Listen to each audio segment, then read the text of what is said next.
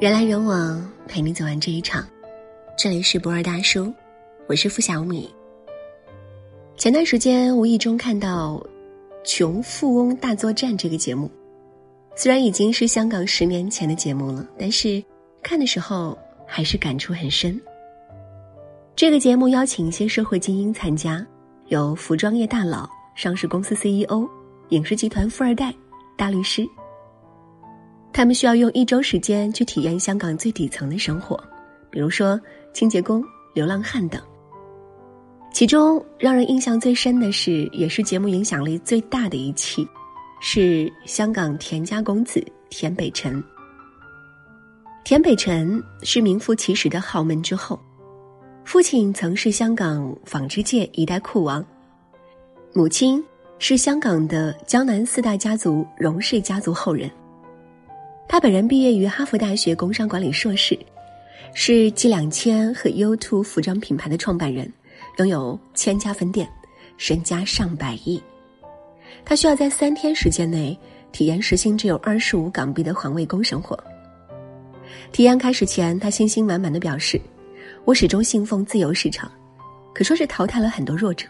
但是如果你有斗志，即使是弱者，也可以变成强者。”然而，当他开始底层的生活后，他渐渐发现了很多现实生活的身不由己和无奈。住在一个不是很有人性的豪华龙屋，出不起交通费，在便利店买不起自己想要的东西，生活条件差，还可以忍，但穷人的工作环境，就让他有些吃不消了。清洁工拿着最低的回报。吃着最便宜的饭，却要工作十七个小时。两小时后，他说已经感到腰酸背痛，感觉像跟过了四个小时一样。平常走在路上，他害怕别人认出他，现在三尺之内没有路人会靠近他，甚至有人捏着鼻子快速经过他。熬够九个小时，田北辰终于下班了。前一天他还有心情跟邻居聊天，今天的他却累到直接休息了。而那些真正的清洁工，为了养家糊口，还要去做夜班，一天工作仅十七个小时，只能睡五到六个小时。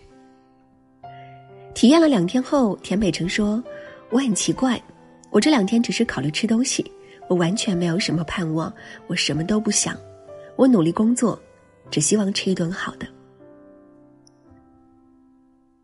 在这期节目的最后，田北辰感慨的说了一句残酷又现实的话：“这个社会正极严厉的惩罚读不成书的人。”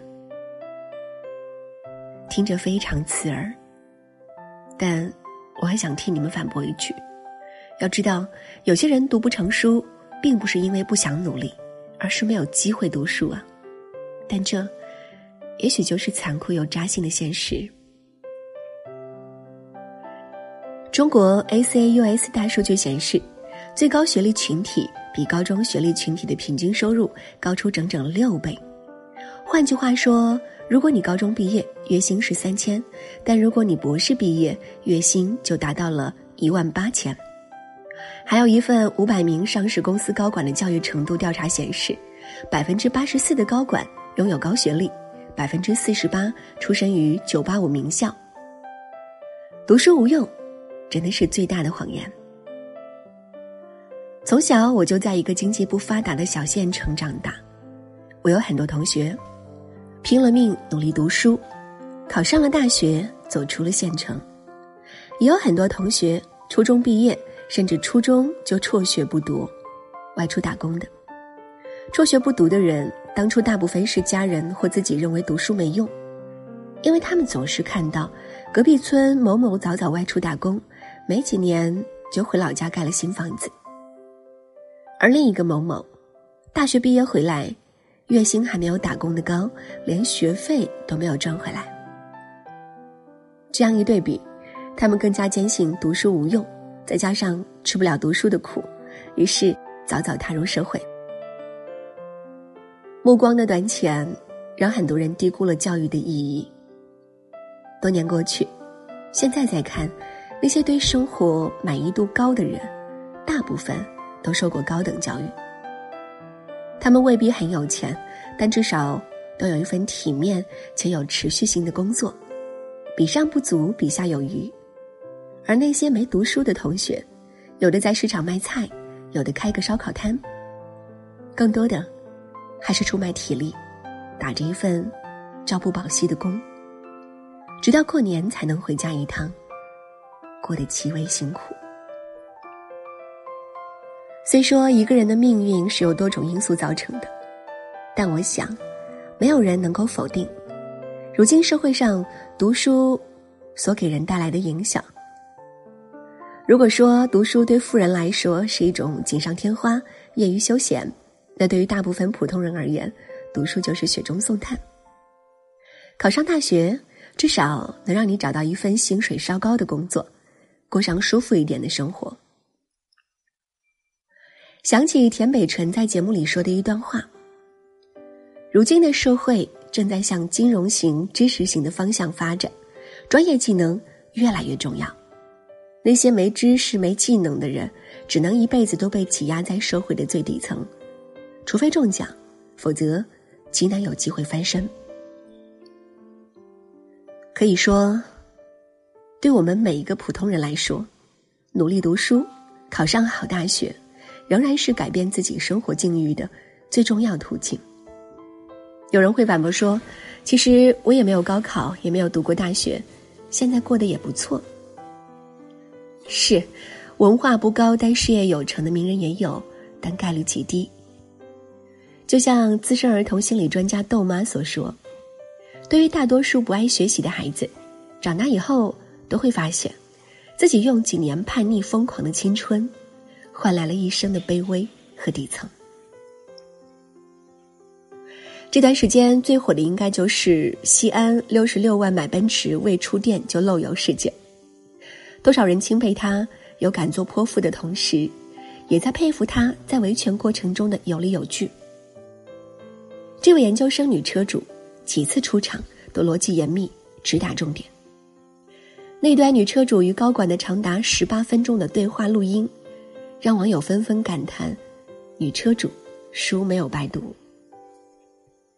高管说：“见不到您是因为我在德国和北京开会。”女车主说：“不管您在哪个国家，电话都能联系到，这不是古代。这个说辞和道歉我不理解，不接受。”高管说：“流程缓慢，因为需要跟奔驰沟通。”女车主回怼：“流程缓慢，你们公布和解怎么那么快？”我是在你荔枝新买的车，我做餐饮的。如果顾客在我店里吃出了问题，我是不是要找农民？曝光的录音中，高管还有其他说辞，结果全被女车主抓到漏洞，怼了回去，而且怼的有理有据，让对方无力反驳。曝光的录音下，网友们的评论也是让人忍俊不禁。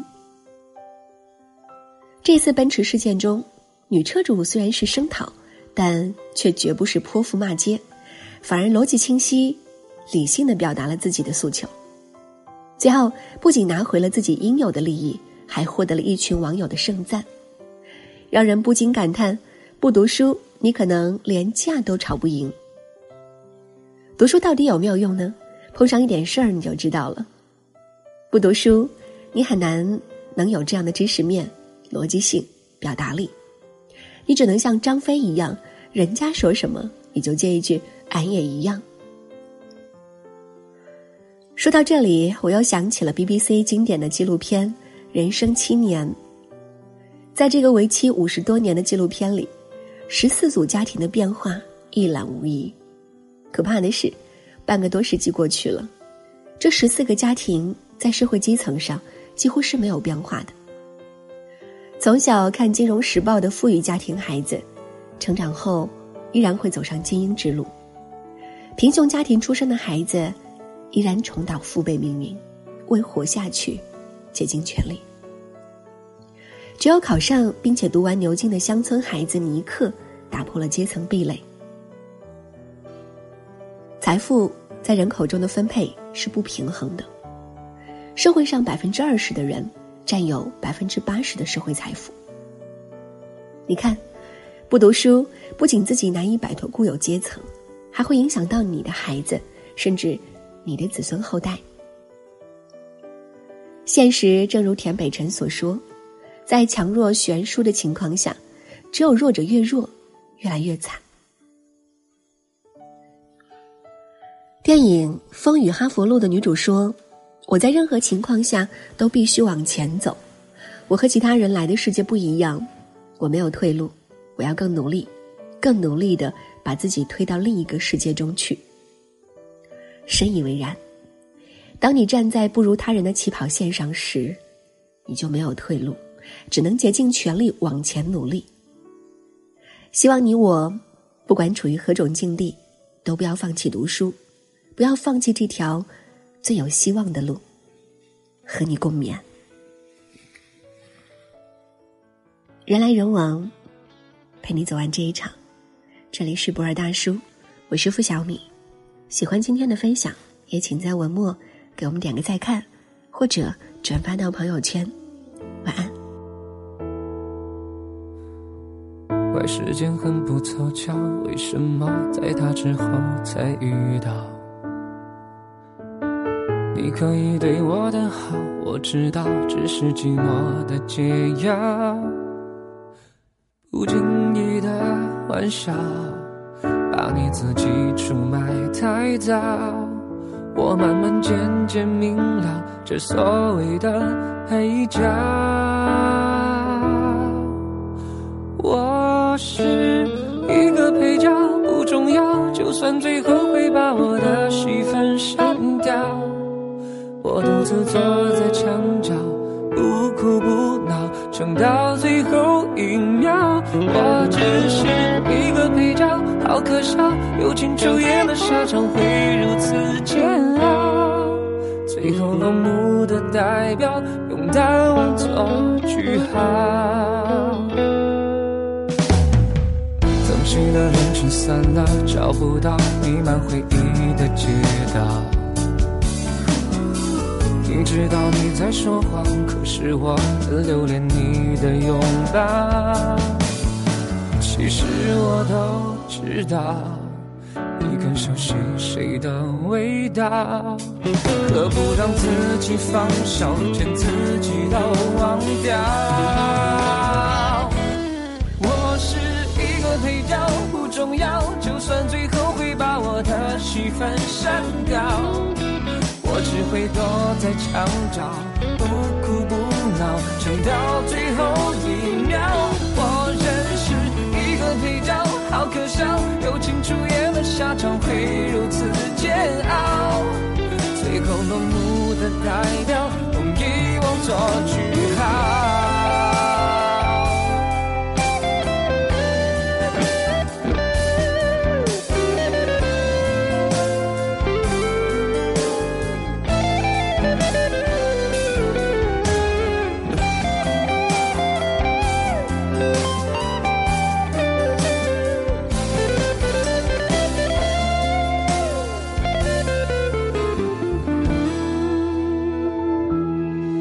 是一个配角不重要，就算最后会把我的戏份删掉，我只会躲在墙角，不哭不闹，撑到最后一秒。